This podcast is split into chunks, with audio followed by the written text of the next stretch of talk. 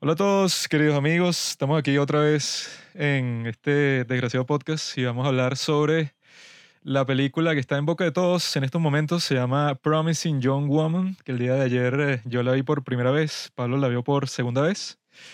Y me enteré que se llama Promising Young Woman porque así es que llamaron a Brock Turner Promising Young Man cuando lo estaban defendiendo en las cortes porque él lo acusaron de violación y fue un caso súper estrambótico, así que estuvo en todas partes, en todos los medios al mismo tiempo.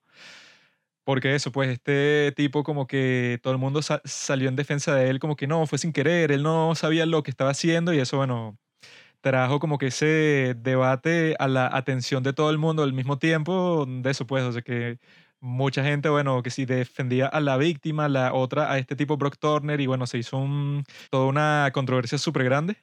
Así que de ahí viene el nombre de esta película y el día de hoy también tenemos a una invitada que es parte de nuestra audiencia más fiel de todas, de los padres del cine. Se llama Andrea Suegart, no sé si se pronuncia. Suegart. Sí, Andrea Suegart. Gracias chicos por invitarme. Bienvenida a este podcast y dinos por qué te llamas así. Bueno, me llamo Andrea Suegart porque ese es mi apellido. Yo creí que era un seudónimo artístico. No, tengo otro seudónimo, pero ya no lo uso. Oh. Pero bueno, ella está aquí porque quería hablar sobre esta película y siempre es bueno tener una perspectiva distinta a la nuestra, que es completamente masculina, así de ¡Viva los hombres! Tenemos así a la perspectiva feminista que ella nos va a decir, ¿verdad? Nosotros también vamos a dar nuestra opinión el día de hoy, pero bueno, queremos saber qué piensa ella sobre esta obra maestra del cine, ¿verdad? Oye, yo no lo llamaría obra maestra. Creo que lo dijiste con sarcasmo y se lo merece también. Porque promesas de una mujer joven. Oye, creo que las mujeres nos merecíamos una mejor película que esta. No digo que el tema no sea importante y necesario justamente en estos momentos, pero como fue tratado, carece como de importancia y hay veces que hasta se torna como como una burla. O sea, yo en algunos momentos, yo como, como Andrea, me lo tomé como si fuese un chiste, o sea, como si estuviese viendo a una mujer viva hacer su venganza increíble. Y bueno, hablando primero porque la directora solamente ha sacado dos películas. Emerald Fennel se llama, creo que se llama ella este, solamente ha sacado dos películas y vi que es más que todo actriz. Entonces, coño, me imagino que ella está como que incursionando en la dirección de películas, porque sabes que poder entrar en entre el negocio del cine es un tema no solamente de poder y contactos y estatus, sino de también un tema de quiénes son los que tienen los contactos. Este, obviamente la mayoría son hombres cineastas y obviamente van a hablar con un cineasta hombre o si su hija es cineasta, obviamente le van a dar prioridad a su hijo, en el caso de la hija de Coppola. Mm. Entonces, que todas estas mujeres estén como que incursionando en la dirección es algo que se aplaude, obviamente. Pero que le hayan otorgado un Oscar a una película de esta manera es como dejar, no sé, es como que burlarse del trabajo que han hecho muchas mujeres cineastas. Por ejemplo, el trabajo que hicieron en Fragmentos de una mujer, que, que de hecho es un director hombre, pero como la guionista es una mujer, que creo que es su esposa, el, el, la, el tratamiento y la manera de abordar el tema tiene una sensibilidad femenina, o sea, tiene, tiene empatía. Es decir, el director allí pudo colocarse en, en los zapatos de lo que es ser una mujer que va a dar a luz. Y obviamente, eh, me imagino que como hombre verás la película y dirás, oye, Shia de Wolf este, se debe haber sentido mal, pero eh, esta mujer se debe haber sentido peor. Entonces, justicia va directamente a ella. Bueno, hablando un poco de, de, otra, de otra película, pero en, en términos de Promising of a Young Woman, creo que le faltó mucho, sobre todo a la, a la actuación de la personaje, del personaje principal. ¿Qué opina usted? Sí, bueno, primero que nada, yo estoy muy sorprendido porque yo vi la película cuando mi hermana vino como de vacaciones y tal. Mi hermana también se llama Andrea. Eh, ella ya apareció en otros capítulos y tal. Y esta película le encantó. O sea, ella me dijo, esta es la mejor película que he visto. O sea, un show. ella también le gusta mucho el cine. Y como que la vimos, eh, yo con mis expectativas súper altas, pero yo sentía como que lo mismo que tú. O sea, yo y que bueno, esto como que es una sátira o algo así como de comedia negra. Y no sé, o sea, entramos como después de ver la película en un argumento larguísimo, como en una discusión como de dos horas, cuando yo estaba como que, mira, no me gustó mucho la película, no me gustó el tono de la película, no me gustaron cosas más que nada técnicas, o sea, ni siquiera cosas del tema, porque el tema no, o sea, yo creo que estoy de acuerdo con, con mucho de lo que sale, pues. Es que no sé, que es ni siquiera lo que dice para estar de acuerdo, pues esa parte tampoco es muy clara. Sí, o sea, yo lo que tenía como que lo que me hizo más ruido en verdad fue el hecho de que la película fuera así muy, no solo muy política, sino que muy, como dicen en inglés, preachy. O sea, cada personaje o cada escena, cada cosa que pasa es como para darte una lección a la persona que lo está viendo. Y no soy muy fanático de las películas así, honestamente. Entonces, mi hermana lo planteaba todo, es que, es que tú eres hombre, es que tú, no sé qué broma, obviamente no te va a gustar. Y yo, y qué verro. Entonces, cuando tú nos dijiste para, para hacer este episodio, Joaquín, que bueno, vamos a, a conversar, eh, cualquier cosa que de toda su opinión, no nos queremos meter en problemas, entonces, bueno, eh, es como una sorpresa ver que, bueno, eh, tienes una opinión así de ese estilo, que, bueno, yo también la comparto muchísimo. Y, y bueno, un dato curioso sobre la actuación, ya que estamos hablando de la actuación, originalmente escuché por ahí que iba a ser Margot Robbie, porque creo que fue su empresa, que también hizo, produjo Bombshell, que ayudó a hacer esta película. Em, entonces originalmente iba a ser Margot Robbie, una cosa así. Terminó siendo Kerry Mulligan, que me parece una buena actriz, pero no sé, o sea, actúa de esta forma que es como muy, ¿cómo es la palabra que estábamos diciendo ayer cuando lo veíamos? Eh, como rígida, como Sí, o sea, como que tú no sientes en verdad que esté pasando nada muy emocional, sino todo es como que... Ah, y que, o sea, tú dices que las mujeres, no sé qué broma, tú dices que tal. Es raro porque todos los personajes de la película son así todos witty. Son así que, bueno, nunca como que piensan lo que van a decir dos veces, sino que tienen como que preparado el chiste perfecto para decir y todo. Y como todos los personajes son como caricaturas, termina siendo como que una película muy artificial así, en el sentido de que cuando cualquiera está diciendo algo, nunca viene desde un personaje, sino que ya eso solamente forma parte del mensaje en general de toda la película. Que yo lo que puedo concluir que es ese mensaje es como que, bueno, ¿qué es eso? Que el sistema de justicia está corrupto y que si no hay como que unas pruebas así fuertes como era el video, que es lo que te muestran al, al final de la película, entonces va a ser casi imposible hacer justicia porque, bueno, es como que una situación y una acusación súper complicada. Y eso yo creo que si ese era el mensaje de la película, lo mandó a la mierda cuando salió toda esa cuestión del video y tal, porque era como que la situación compleja de que, ajá, bueno, tú tienes que hacer justicia, pero no quedaron pruebas y el abusador está libre y todos sus amigos formaron parte y, eso era como que un secreto, pero que lo sabía todo el mundo. Si eso es verdad, pero de repente sale un video de la nada y que no, listo, esto confirma todo. O sea, ves que si la cara clarísima de todas las personas, o sea, que no te muestran el video, pero lo que se implica es que está clarísimo todo, pues, o sea, se ve todo el crimen súper claro. Y yo creo que eso, o sea, como que le, quita legitimidad a toda la cuestión porque es una especie de Deus Ex Machina ahí, pues.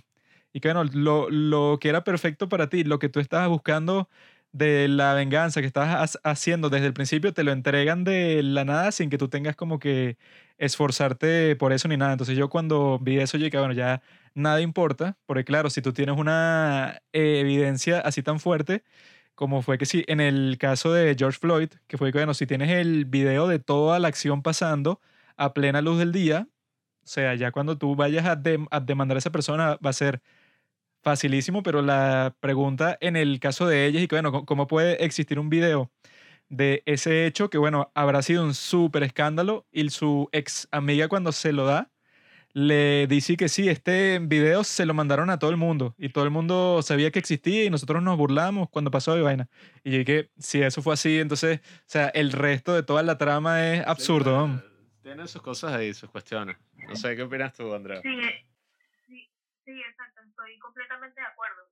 Y yo pensaba que era como que un problema de, de dirección de actores, pero después vi que es un problema más que todo de guion, porque los personajes no están bien construidos. De paso que, oye, es muy difícil creerles a esos personajes, porque, o sea, hay como que una como una confusión en los estilos, porque ella, el personaje principal, está molesta porque quiere hacer venganza por su amiga Nina, que estudiaba con ella en la universidad y fue abusada y me imagino que se suicidó, no lo deja muy en claro en el guion.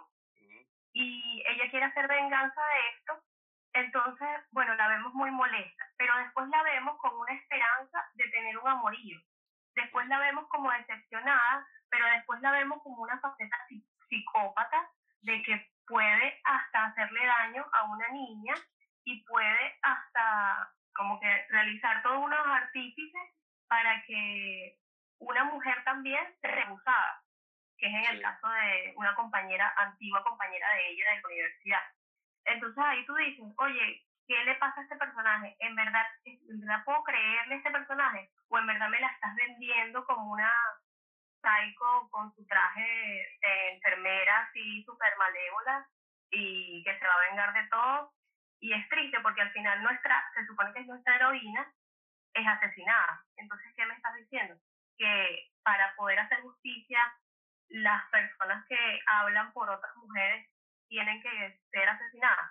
No, bueno, lo que iba a decir es que estoy totalmente de acuerdo contigo porque a mí lo que más me pegó la primera vez que lo vi fue el final, eh, que bueno, todos nos conocen aquí en Los Padres del Cine, spoileamos toda la película sin problema. Y mm, sí, yo incluso cuando la vi se la spoileé a Juanqui, porque Juanqui decía que él no lo iba a ver. Pero el final a mí como que me pegó, porque yo decía que bueno, no me estaba gustando mucho la película, pero de alguna forma yo ya me involucré con el personaje, pues, eh, con, ¿cómo es que se llama la protagonista? Eh, Cassandra, ajá, casi. Ca- ca- Cassandra, Cassandra. Ajá. Que por cierto, ese nombre se lo dieron porque basado en la mitología griega, Cassandra es esta tipa que Zeus le dio el don de la profecía y nadie le cree. Obviamente, ¿quién no sabe eso, amigo? Y bueno, es como, bueno, se implican muchas cosas en esta película. Pero yo cuando la vi, yo me involucré un poquito con el personaje de Cassandra. Yo estaba y que, oye, ¿qué va a pasar con esta tipa? Y cuando la matan de una manera um, que incluso la forma en que están como construidos esos dos personajes que la matan, el, el que la mata y después el, el que lo ayuda a quemarla, son dos caricaturas. O sea, yo nunca me imaginaría Totalmente. o sea, yo vi y dije, ok, si yo me encuentro en esa situación o un amigo o algo, yo no estaría a los 10 segundos de enterarme de que acaban de matar a alguien y bueno, supongo que vamos a quemarla, no te preocupes, relajado.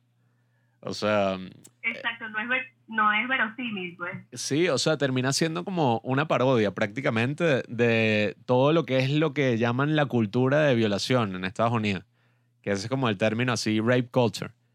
Y ahí es cuando yo me termino como que, bueno, me desconecto totalmente de la película porque yo pienso como que, ok, por más que sea que, bueno, la película tiene sus metáforas y todo eso, yo me tomo en serio la película como tal, o sea, los personajes, las cosas que pasan. Yo le daba incluso Juanqui ejemplo, hay películas que hacen esta crítica social muy bien, como por ejemplo Get Out.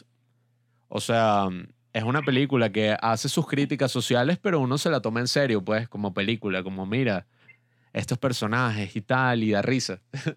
en cambio, esta, siento perfectamente eso que dices, y yo creo que es por también una cuestión de tonos. En, era como que, bueno, uno nunca sabía um, al principio como que, berro, esto es un drama, después te metía puras bromas de comedia, después ya era como que, bueno, al final cortó todo y era una cosa ahí toda confusa. Pero eso, eh, yo creo que eso está en el guion y qué ironía que ganó mejor guion adaptado en los Oscars. Y, y, y, oye, y es, y es chido porque, por ejemplo, esta actriz que es Cari Mulligan, ella hace unas muy buenas actuaciones, por ejemplo, eh, no sé si han visto Shane de Steve McQueen. Sí, sí, buenísimo. Ella actúa allí actúa como, 100 veces mejor que como nosotros. muy, muy buena. Ella actúa allí como el hermano del protagonista principal, que es Fassbender. Bueno, Shane es como una historia de un personaje que es como que adicto al sexo y utiliza su fachada principal como para demostrar que es perfecto. Y bueno, tiene una hermana que es bastante, tiene bastantes problemas, pero allí se ve que ella tiene una construcción y un arco dramático que son de peso, o sea, que se ve que están bien construidos. Pero aquí, eh, los arcos dramáticos de todos los personajes o de las mujeres están como vacíos. Y eso es lo que, lo que sucede mucho y lo que se ha criticado con todo el movimiento, si se le pudiese llamar feminista, me gusta llamarlo de como de un movimiento de perspectiva de género, como de ver las cosas de otra manera. Es, es eso, es, es, es, es como, o sea, como para ser guionista siempre eh, tienden a crear personajes femeninos vacíos, sin argumentos, sin conflictos. Casi que, de hecho, hay un, hay un test y todo que se llama el test de Bechdel, que es el que mide la participación activa de las mujeres en pantalla. Entonces, ese test te dice que si, que si una película, o sea, no es un, no es un test eh, propiamente dicho, pero sirve para medir porque eh, en una película, si una mujer eh, no tiene nombre, no hablan entre ellas dos y no hablan de otra cosa que no sea un hombre, es una película que carece de perspectiva de género. Entonces, si tú pasas muchas películas por ese test, te das cuenta la cantidad de películas, eh, más que todo del, de años pasados, porque últimamente eso ha ido cambiando, lo que me alegra muchísimo. Eh, tú ves que muchas películas este, tienden a que la mujer no habla en las películas, o sea, no hay participación activa dentro de las mujeres. Y esto se debe, entre otras cosas, porque se supone que si, o sea, dicen, los, los críticos dicen de que una mujer eh, que escribe un guion, hay 6.8 probabilidades, 6.8% de probabilidades de que haya más mujeres en el caso. Entonces, oye, cuando hay una mujer involucrada en los procesos de producción, sea en guion, en, en rodaje, en producción, edición, etcétera, la perspectiva tiende como a cambiar. Y es extraño que, que, que, que, bueno, que aquí no se vea mucho eso o se vea de una manera así como que muy sátira. Bueno, Pero bueno, hay, hay sí. muchas otras películas que sí lo mantienen. Pues. Sí, es que yo precisamente mm, para prepararme, como preparación para este, esta reseña, este episodio, me vi como algunos videoanálisis, algunas cosas interesantes por ahí sobre esta película.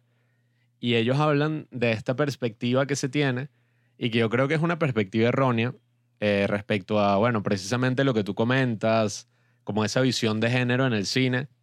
Eh, pusieron un tweet en uno de esos videos de Jessica Chastain que dice como que, mira, el trauma o el abuso no hacen de, de una mujer una persona más fuerte.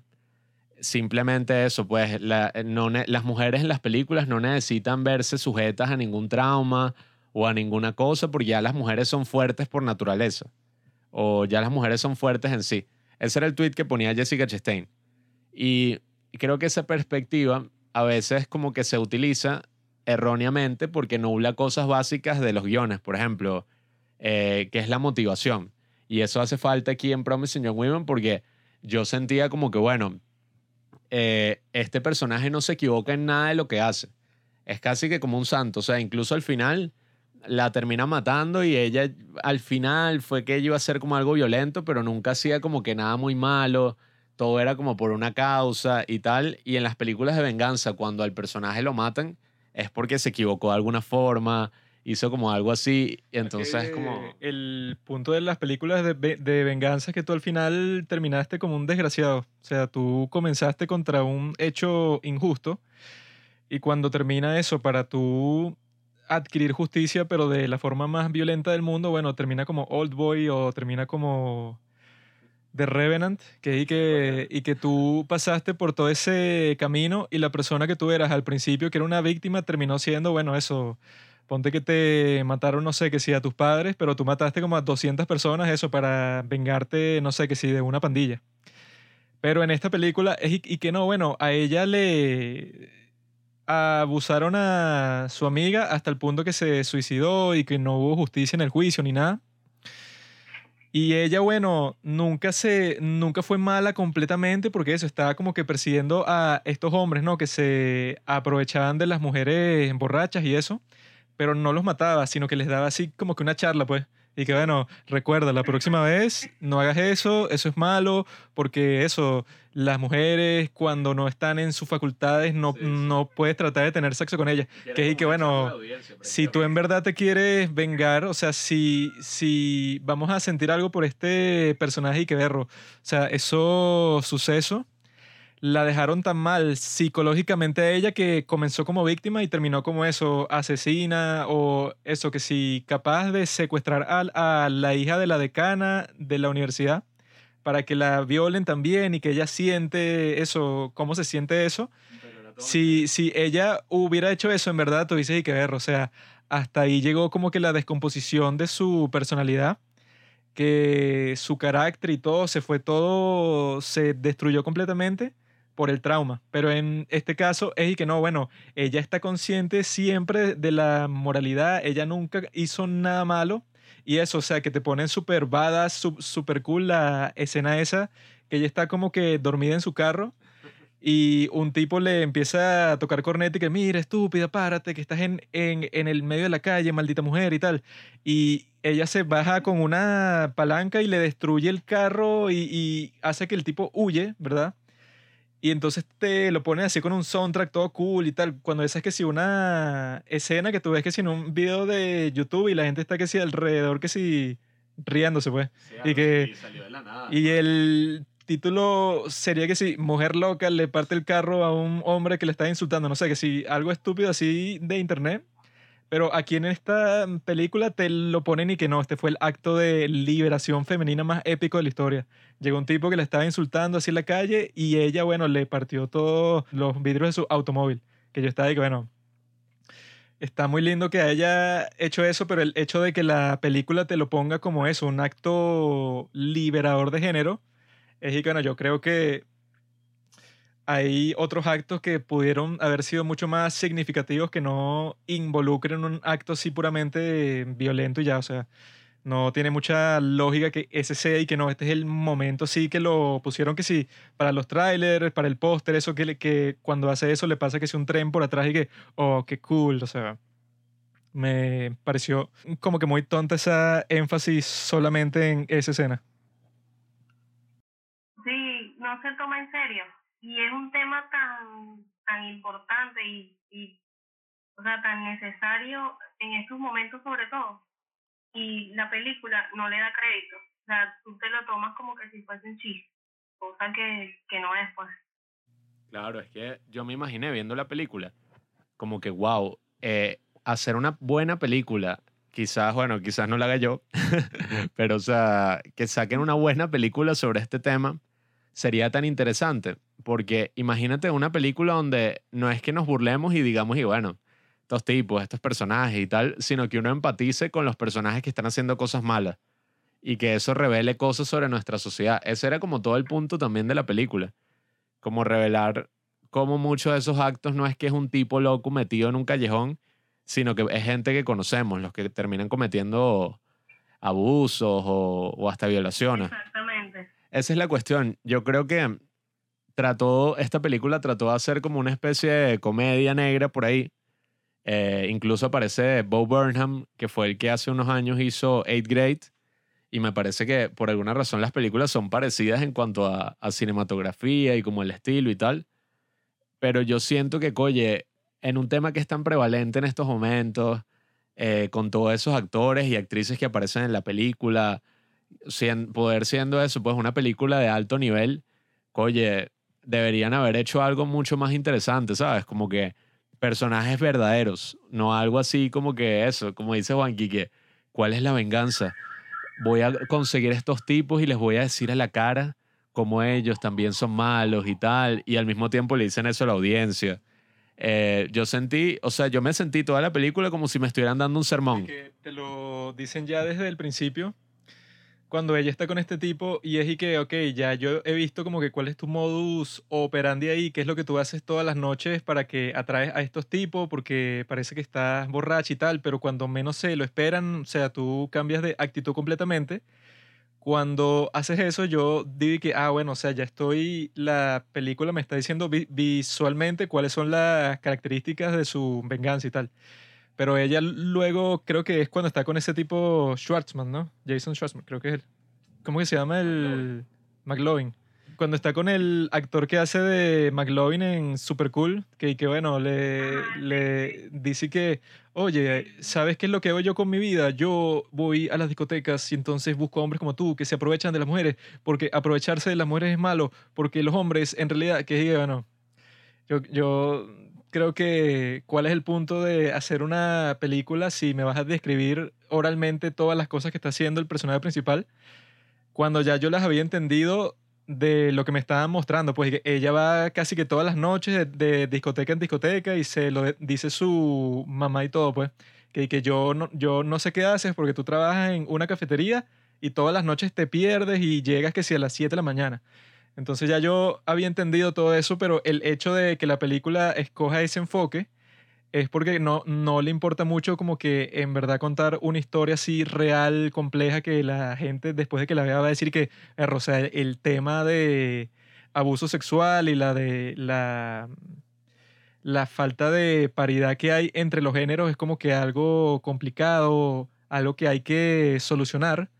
O sea, en vez de hacer una película que te deje pensando eso, escoge y que no, bueno, como tú eres muy estúpido para que tú pienses eso, que sí por ti mismo, porque no sé, estás como que hipnotizado por la sociedad, entonces yo te lo voy a decir directamente así para que lo entiendas, que, que bueno, para eso veo que si un discurso o que si un video de YouTube, una TED Talk, que me vaya a decir directamente cuál es el mensaje que yo tengo que entender, pero si ya me lo está diciendo el protagonista, ya cuando yo escuché eso, yo dije que, bueno, esto ya no, no parece tanto una película como tal, sino lo que llaman PSA, pues. Que es que, bueno, esto es un anuncio informativo para que tú aprendas qué no hacer.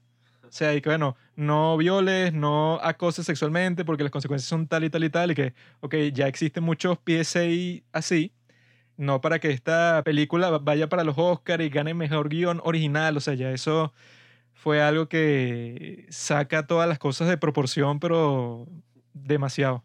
Sí, sí, total. Y de hecho, uno, por ejemplo, ve en la escena donde ella está marcando con unos palitos quiénes son los, los, las víctimas que ella ha atacado. Y como te, como te lanzan ese, esa, ese plano antes, tú estás predispuesto a esperar que la venganza es mucho mayor. Y dices, oye, ¿qué hará esta tipa? La tipa me imagino que, oye, debe de, matarlo o qué hace. Y efectivamente, como tú dices, cuando llega la escena con este personaje de McLovin, es así como que, en serio, no me jodas. O sea, me está diciendo que eso es lo que tú haces.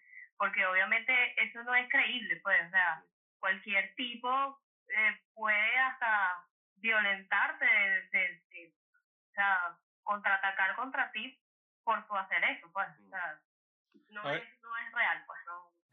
Y la más probable consecuencia de eso es que el tipo diga que, ok, esta noche me encontré con una loca y ya tengo que estar más pendiente cuando salga, pero no hay que, ah, claro, después de que la loca en mi casa me dio el discurso, ya no voy a, abusar sexualmente de nadie más nunca, o sea, ya cambió mi vida.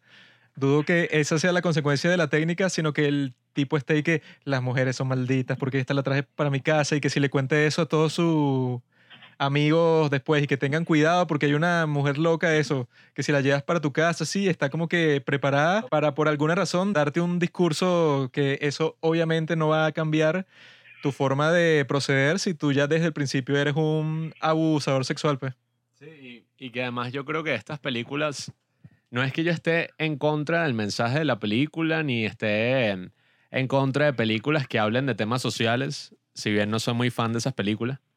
Pero yo creo que cuando uno ve una película, uno también se concentra en otras cosas, o sea, o por lo menos yo. Eh, ok, el mensaje de una película puede ser terrible. Vamos a poner el ejemplo más grave de todos, El triunfo de la voluntad, que es la película esta del, bueno, Lenny Riefenstahl, el discurso de Hitler. Eh, es súper de mal gusto, obviamente, y es, es más... Eh, el mensaje, si podemos decir que es un mensaje, es básicamente eso, pues el nazismo es, bueno, eso. Lo, lo mejor que ha existido en toda la historia. Eso lo hace la película y lo hace a través de planos, a través de todo. Exacto. Pero a pesar de eso, oye, la película se ha mantenido incluso todos estos años después de que ha salido de, yo creo que ya han pasado cuántos años, 60 años, no, ya va, 90 años, sí, 80, 90 años, por ahí. Desde que salió la película y se sigue conversando porque tiene un aspecto cinematográfico que es, bueno, claro, la cámara, cómo utiliza, ¿sabes? Las distintas perspectivas para mostrar los discursos. Lo mismo pasa con otras películas clásicas. eh, Battleship Potemkin, por ejemplo, el acorazado Potemkin. Yo tampoco Sí. estoy muy de acuerdo con su mensaje de que el pueblo se rebeló y que en verdad eso no pasó. Pero sigue siendo una película poderosa. O sea, tú ves Battleship Potemkin, incluso viéndola como que, bueno, o sea, una vaina ahí como medio eso, comunista y tal. Pero sigue siendo poderosa y uno se sigue emocionando en la escena de las escaleras y uno sigue como que, wow. Claro, entonces yo a veces creo que siento como que me están engatusando con esta película cuando me dicen y que es que tú eres hombre, es que a ti no te gustó el mensaje, entonces por eso es que odiaste la película y tú te sientes culpable y tú eres parte del problema. Y yo estoy como que, bueno, podemos tener esa conversación si quieres, pero no me gustó la película y ya, o sea, más allá de todo el mensaje, de todo. Oye, mi experiencia viendo la película, eso, sentí como que, como que me estaban dando un sermón cuando yo lo que quería era empatizar con este personaje. Que al final eso creo que es como lo más importante en este tipo de películas. Si tú logras empatizar con una persona que tiene que vivir todas estas cosas, tú al final dices como berro. Es verdad, o sea, hay gente que sufre estas cosas, quizá yo no me lo tomaba tan en serio, pero cuando tratan de decírtelo como si uno fuera tonto o uno fuera estúpido, ahí es que uno dice como que, bueno, no me gustó la película. No, Una película mucho mejor si quieren explorar este tema del abuso sexual, yo creo que se llama Irreversible. Que es una película de Gaspar Noé que, bueno, nunca te dice... No, no, no, no le, no le mientas hacia tu audiencia.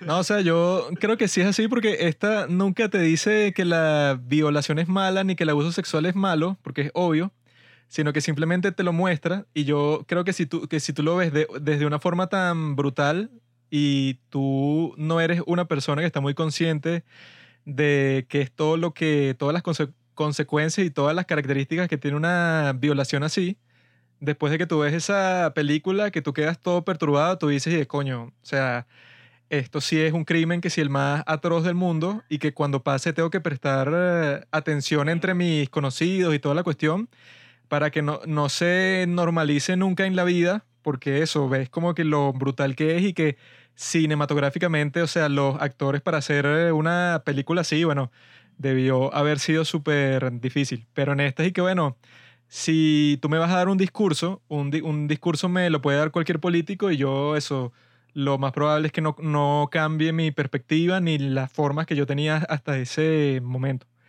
Pero si veo la película en sí, que me deja así con una impresión brutal de toda la cuestión, yo quedo como que mucho más impactado por la escena, que no te, que no te dice nada así verbalmente, que si ves Promising Young Woman, que eso, que está full de cuestiones de ese estilo, pues y que no, que las mujeres, eh, hay mujeres que no le creen a otras mujeres cuando les dicen lo que pasó y por eso es que la protagonista está resentida, porque ella le, le contó la cuestión a sus amigas más cercanas y a la decana, a todo el mundo cuando pasó y todas le dijeron casi que, bueno, tú no tienes prueba cuando existía un video de toda la cosa, pues, o sea, que es como que mujeres contra mujeres en ese sentido. Cuando pasa eso, es y que, ok, está muy chimbo y yo puedo ver que si cualquier eh, reportaje o artículo de noticias que me deja la misma impresión, pero si vas a hacer una película sobre el tema, yo creo que tendría que ser algo mucho más visual, pues, o sea, que te comunique ese mensaje como si hace esta película irreversible, que es y que, bueno, que no es para, para todo público y que hay muchos que dicen que es una de las películas más perturbadoras que sí de toda la historia. Pero al mismo tiempo yo creo que eso, pues que el mensaje que esta película de alguna forma quería comunicar, que, bueno, que aprovecharse de las mujeres está mal y que todo el sistema que existe hoy como que eso lleva a ese comportamiento, porque no hay ni penas ni nada, sino que todos quieren echarlo por debajo de la alfombra. Ok, o sea, si ese es tu mensaje, creo que la directora de Promising Young Woman, si eso era lo que quería lograr, hizo un trabajo terrible. Sí, bueno, yo no he visto Irreversible, debo confesarlo. Sí conozco la escena. Qué horror. Sí, Y es y que de los padres del cine. sí bueno, no, no la he visto porque, bueno, me da un poquito de miedo, honestamente. Eh, pero yo, al menos por lo que he oído, yo creo que sí hace falta, o quizás ya salió una película, así no la he visto, pero una película que reflexione sobre el tema de violación y todo eso, pero a niveles más eh, del día a día, como esta película pretendía ser, ¿sabes? Como esa cultura de los clubes, esa cultura de, ahorita lo están llamando, bueno, masculinidad tóxica, o esa cultura de que, bueno, quizás no es una violación en un callejón, sino es, mira, hasta el mismo novio eh, violó a su novia, o algo de ese estilo. Sería interesante una película como que en serio que trate ese tema, y, y bueno, capaz ha salido una que otra cosa interesante por ahí, pero bueno, tienen que hacerla. algo mejor que esta. Oye, qué interesante el punto de vista que le dan a esa escena irreversible. Porque, por ejemplo, yo cuando la vi, a mí me, como que me, me pareció una escena muy sexual. O sea, sexual al a- hasta el punto de, de llegarte a, al, como que a levantar pasiones así como espectador. Y de hecho, él utiliza a, a una de las actrices más, más sensuales de, del, del cine francés, que es Mónica Bellucci. Mónica Bellucci. Entonces, entonces yo, yo lo vi como una como una forma de, de como que de como que de sim- simpatizar con la sexualidad del momento. Sin embargo, en lo que tú comentas, este es válido, no lo había visto desde ese punto de vista y tiene mucho sentido. Una, una serie que, que yo vi acerca del abuso sexual está en Netflix, se llama Inconcebible. Y si bien no es una serie sobre el abuso sexual eh, normalizado, que eh, así en clubes o entre, o entre parejas, que está mucho más normalizado de lo que, de lo que podemos pensar entre mujeres. Es, es, y esta serie es como, ajá, como tú vas a la policía y cuentas tu historia y, y la policía no tiene educación sobre el tema y lo toman como si fuese mentira. Y no solo eso, sino que a una niña hasta le hacen cambiar de opinión acerca de y ayudarla a ella de si en verdad fue violada o no, de si en verdad sufrió una violación. Sí, Eh, es, una, es, una, es una serie muy buena, está en Netflix, se llama Inconcebible. Inconcebible, ya saben, amigos. También hay una, yo la quería ver, pero bueno, este no me dio tiempo de verla antes del episodio, evidentemente. Pero, ver, ahorita no recuerdo el nombre. Cuando termine esto, si eso, la consigo, la, Juanqui, la pones en, lo, en la descripción del episodio. No, no lo pongo porque no lo has visto. ¿cómo sabes que bueno? Porque esa serie salió el año pasado, todo el mundo la recomienda y dicen que es ¿Cuál una... Berro, es que no recuerdo el nombre, era un poco largo el nombre, es de Inglaterra la serie y es como esta actriz que apareció en... se- Es como muy específico este sitio donde apareció, pero ¿sabes? En Black Mirror el episodio... Ajá, extremely wicked, shocking and ajá, esa, esa, exactamente. Esa. Bueno, vi más que todo el flyer, pero me pareció así como que mm, no la da. Sí, Pero yo, no sé, hay que verla. Pues. yo la vi recomendada en muchos sitios y dije como que, oye, dicen que es buena, pero bueno, se- ya yo creo que la veo mucho más interesante que Promising Young Women, eh, porque sí, eso, o sea, hasta pienso que es un aspecto que en una serie sería muy interesante eh, que lo trataran. Una serie, podrían ser hasta distintas historias, y si es en una película, creo que es como decimos, pues, o sea, algo donde uno se siente emocionalmente involucrado, porque, bueno, yo nunca, o sea, yo no voy a llorar ni lloré viendo esta película, pues.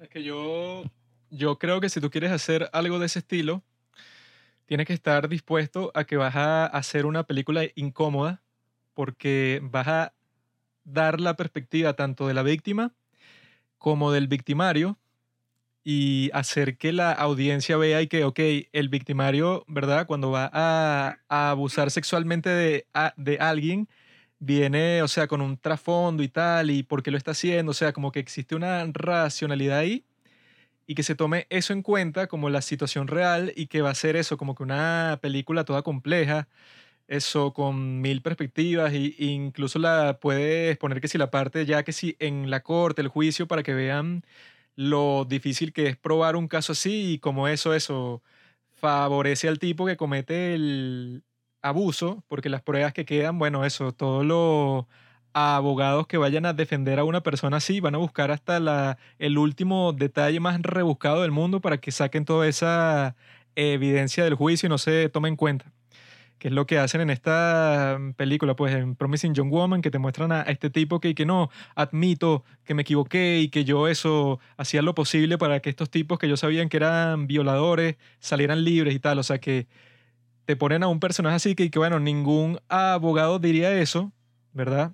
Porque en la vida real lo más probable es que ellos no lo estén haciendo por esa razón, sino que quizá en verdad piensen que su cliente es inocente y que hay un montón de cosas ambiguas ahí. O sea, yo creo que la razón por la que quizá no han hecho una película de ese estilo es porque sería una película como que muy incómoda de ver. Porque obviamente cu- cuando tú ves un caso así, tu primer instinto es que, ok, em, si yo le creo la historia a esta persona, parece que el tipo es un súper maldito y ya que eso, un súper narcisista, psicópata, etcétera, le hizo algo terrible a esta persona. Y como fue en una interacción completamente privada, nadie la vio, no hay testigos, no hay pruebas, entonces el, sistema de justicia se pone completamente en contra de esta otra persona, ¿no? Pero si en verdad te muestran toda la situación, así que no sea blanco y negro, ni que no, él, él es el malo y la mujer es la buena, entonces yo creo que eso sería mucho más, más incómodo y no fueras para los Oscars nunca en tu vida. O sea, a ti, a ti, a ti no te van a nominar a los Oscars de, de guion, de actuación, de nada, porque es eso, en, en vez de servir como un mensaje feminista, así de panfleto, como funciona esta película, sería algo que, bueno, eso, pues que cuando la audiencia la vea te pone a enfrentar un, un montón de cuestiones que uno no quiere pensar porque es eso, o sea, te, te pone a ver al tipo que comete el crimen como una persona también. Y eso yo creo que es algo que le puede resultar desagradable a mucha gente, pues. Eso da más miedo. O sea, yo creo que ver a un tipo que hace algo así, acosa, abusa o, o viola, ver que un tipo que hace eso también es un personaje más en la historia y es casi que un tipo que hasta a uno le puede parecer agradable, yo creo que da más miedo aún porque refleja eso que precisamente da miedo afrontar como sociedad, que es saber que, bueno, tú no sabes si tu hermano, tu amigo, eh, tu profesor más querido eh, ha cometido cosas o crímenes atroces, pues ha hecho cosas que, que bueno, han herido a muchas personas. que como si se han visto en otras películas, pues, tipo las de Michael Haneke, y que, bueno, tú te imaginas a una persona que comete un crimen terrible, como que si tú la ves por la calle, tú la podrías identificar eso automáticamente. Cuando en realidad es- y que, bueno, puede ser cualquier persona, puede ser que si un conocido, incluso tu mejor amigo, eso, podría estar cometiendo sin tu conocimiento un montón de crímenes terribles y tú no te has dado cuenta y ya, o sea, no hay que, no, y que las personas que cometen crímenes terribles son este grupo específico de personas psicópatas. psicópatas así extrañas que nadie entiende por qué lo hacen, cuando en realidad, obviamente, es mucho más desagradable pensar en la realidad que es y que, bueno, que cualquiera de nosotros podría hacerlo, pues. Sí, y es una realidad que, que es bastante incómoda y que es bastante normal porque hay músicos que escriben letras que son músicos muy reconocidos y sus, sus letras son, son de abuso, o sea, de, de tener relaciones con niños de 13 y 15 años, escritores famosos eh, escribiendo sobre violación en un tono romántico, eh, películas famosas que legitiman la violación y hasta comediantes. De hecho, nosotros crecimos todos, porque todos eh, hemos crecido en una cultura patriarcal. O sea, todos fuimos educados bajo esos preceptos, tanto hombres como mujeres. Depende de nosotros de construirlos y cuestionar todos esos, esos principios. Pero nosotros crecimos con, con comedia que es totalmente misógina. Y antes era comedia racista, pero como sociedad hemos podido como que superar ese tipo de, de racismo y ya no lo vemos como chiste. Pero eh, nosotros crecimos con Chéverísimo, crecimos con Bienvenidos y era un tipo de comedia que es sexista, donde la mujer es un objeto sexual en todos los sketches de comedia. Y no solo eso, sino que hay sketches que legitiman el femicidio hay, hay sketches que legitiman el que, oye, estoy cansada de mi esposa, que ladilla, mi esposa es, es una ladilla. Y, bueno, todo eso es, es, muy peligroso, pues, porque ya eso no da risa. O sea, a nosotras las mujeres, oye, nunca nos ha dado risa, pero, ¿sabes? Hemos sido como que cómplices de el status quo de lo que se supone que debe de ser normal pero obviamente es incómodo y, y ya no da risa, creo que ni para hombres ni para mujeres. Y espero que no dé risa más nunca. Claro, es que, bueno, precisamente estábamos hablando de eso en nuestro país, bueno, en estos últimos días, semanas, ha estallado como tal el movimiento Me Too en Venezuela, eh, por así decirlo, y nosotros estábamos hablando que se habla mucho, por ejemplo, el tema del estupro, o de muchas cosas y tú te das cuenta de que es algo que está normalizado totalmente en la sociedad. O sea, mm, para nosotros como hombres, ese concepto es más que claro y que, bueno, la, la mujer, la chama más hermosa, es que sí es, o sea, entre los 18 y los 20 y algo de años. Cosas así que salen en películas, en todo. La casa de las conejitas, qué sé yo, bromas así. O por ejemplo, eh, todo este tema de, y que no, las colegialas y tal, es algo que tú ves y tú te quedas y que, what? Incluso en, por ejemplo, un ejemplo así para todos los que nos gusta el cine, Manhattan. Eh, tú ves Manhattan y tú no estás y que Woody Allen, un pedófilo que abusa a esta mujer y es una vaina en la película. Tú la ves y tú dices, qué hermoso. tremenda fotografía. Claro, o sea, yo, y qué, qué hermosa historia de amor y tal, me encanta el amor reinó, mira la fotografía, el blanco y negro, la ciudad. Entonces, yo creo que lo importante es tomar conciencia de estas cosas y también saber que es algo normalizado y que, bueno, poco a poco uno, como tú dices, de construirse o pensar o ver y que, bueno, mira, esto está mal y, y no tratar de, de, volver un ambiente como hostil entre nosotros. Eh, Exacto. Como no decir y que, es que cómo no vas a saber que eso es pedofilia. Y que bueno, o sea, tú estabas, o sea, no me refiero al caso de estupro, me refiero, no, tú no vas a ver ahora Manhattan y decir y que no. Yo siempre vi Manhattan y vomité. Desde que la vi en los años, no sé, hace 15 años yo vi Manhattan y yo dije, esta es la peor película. Yo creo que eso es mentira. Entonces es importante reconocer esas cosas y bueno, que salgan buenas películas sobre todo. no Promising Young Women. Y, que también es importante el empoderar a las mujeres y que las mujeres se empoderen entre ellas. O sea, la unión femenina y el, ellas empoderarse es importante. ¿Por qué? Porque las cúpulas de poder, que siempre han sido hegemónicas, siempre han sido, obviamente, como sabemos que son patriarcales, siempre han, sido lideradas por hombres. Entonces, si están lideradas por hombres, no hay como, o sea, las mujeres no se empoderan de esas estructuras de poder.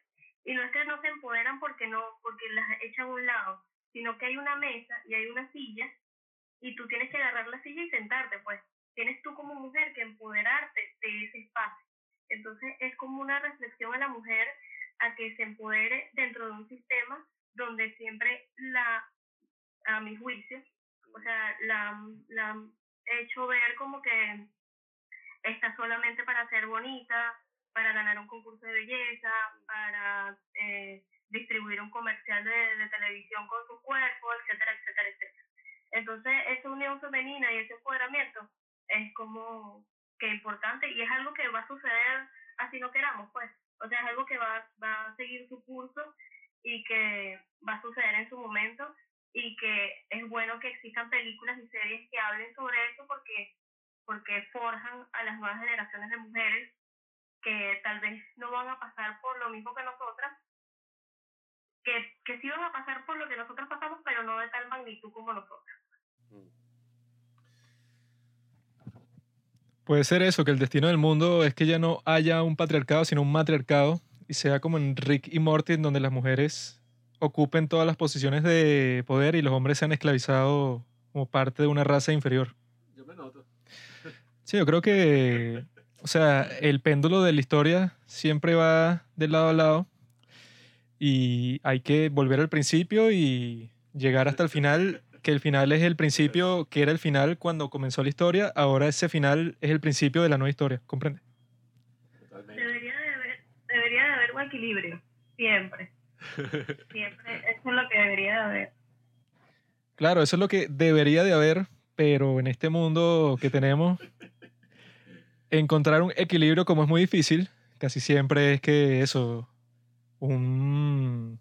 Si vemos toda la historia de la humanidad, la democracia como tal existe así como que puros punticos así de democracia. Pero el resto es eso, el rey, el tirano, el emperador, etc. es el más radical de todas las... lo que mal llaman a veces. Las feministas radicales, Juanqui está ahí, siempre es el que lleva los, ¿cómo es? Los carteles, las pancartas, todo eso. La cosa es que cuando pase eso, eso, yo ya no estaré aquí. Eso le tocará a mis hijos. La, la palabra clave creo que es eso, corresponsabilidad, eh, igualdad, todas estas cosas. Y bueno.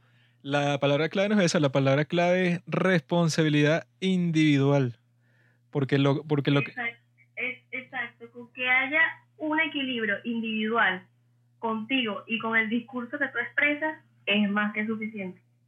Porque lo que hemos visto con esa vaina del Me venezolano en estos días es que cuando ven que hay un culpable, entonces se ponen como se ponen en el Partido Demócrata en los Estados Unidos, pues y que no, es que no es que el policía es racista, él, él no, él no importa si es racista o no, lo que importa es que todo el sistema es racista y está echado para un lado contra cierto grupo de la población.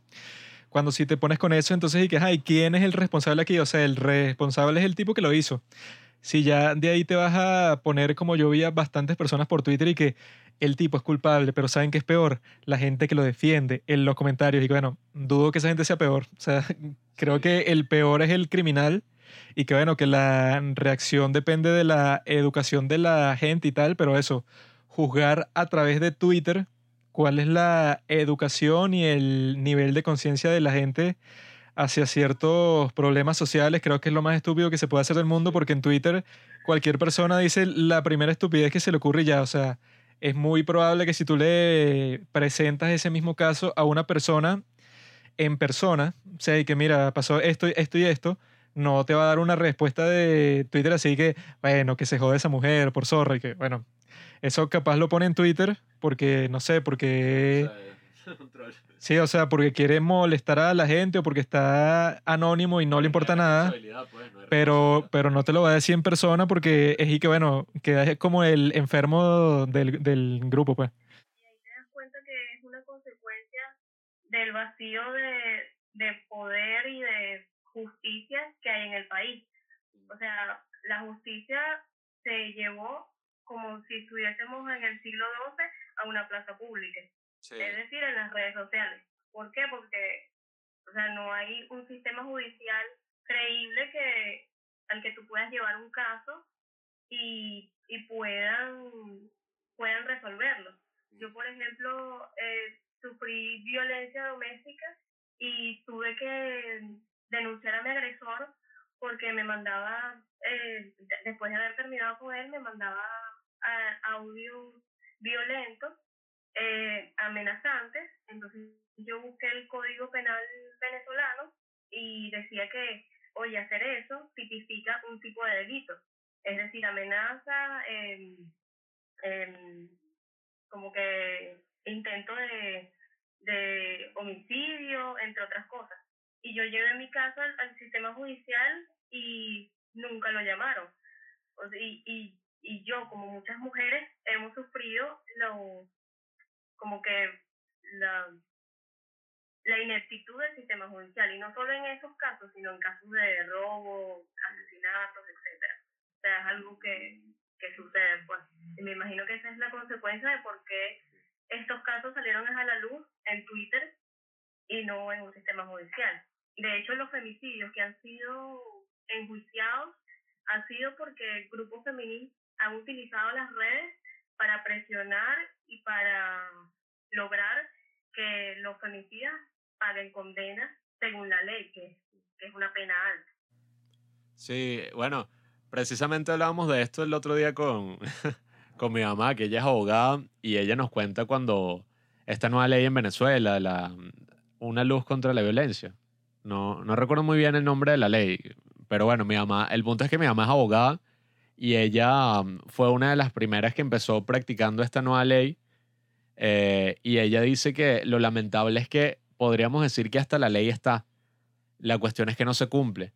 Y, y, eso es como lo más grave de todo, pues que tú dices y que bueno, incluso con esos cambios que hay en la ley que consideran esos distintos tipos de violencia, bueno, eh, ha servido porque ahora es como mucho más prevalente estas cosas, el violentómetro, estas cosas que antes no se tenían conciencia sobre eso.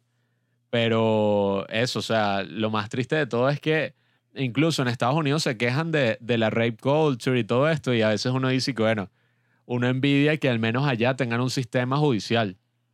O sea, porque uno ve los casos en nuestro país, en Venezuela, y en verdad, bueno, si uno se pudiera contar. Pero bueno, amigos, ahí lo tienen. Esto fue nuestro especial frente a la violencia y el maltrato 2021, el festival que lo vamos a tener en estos días también. El viernes vamos a grabar un episodio con nuestro experto legal del podcast, mi amigo Arsenio que él es el que conoce todos estos temas al pie de la letra, es un especialista en todos los temas que tengan que ver con la ley. Y vamos a hablar sobre todo eso, pues, porque Twitter no sirve como corte de justicia, ni las redes sociales, cualquiera que sea. Y creo que la lección de este episodio es simplemente esa. Si vas a una discoteca y ves una mujer que está borracha, no trates de seducirla, pero lo más probable es que esté fingiendo para que cuando la lleves a tu casa deje de fingir y te dé un discurso y la pases mal porque te pudiste haber ido con otra, pero te fuiste con la que te iba a dar el discurso y por eso...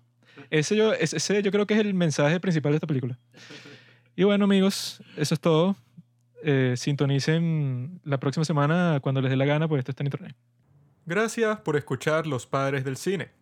Síguenos en Instagram en arroba los padres del cine para enterarte de los nuevos capítulos que iremos publicando. Si nos escuchas por Apple Podcast, déjanos una reseña. Si no, disfruta escuchándonos en todas las aplicaciones por las que puedas descargar podcast.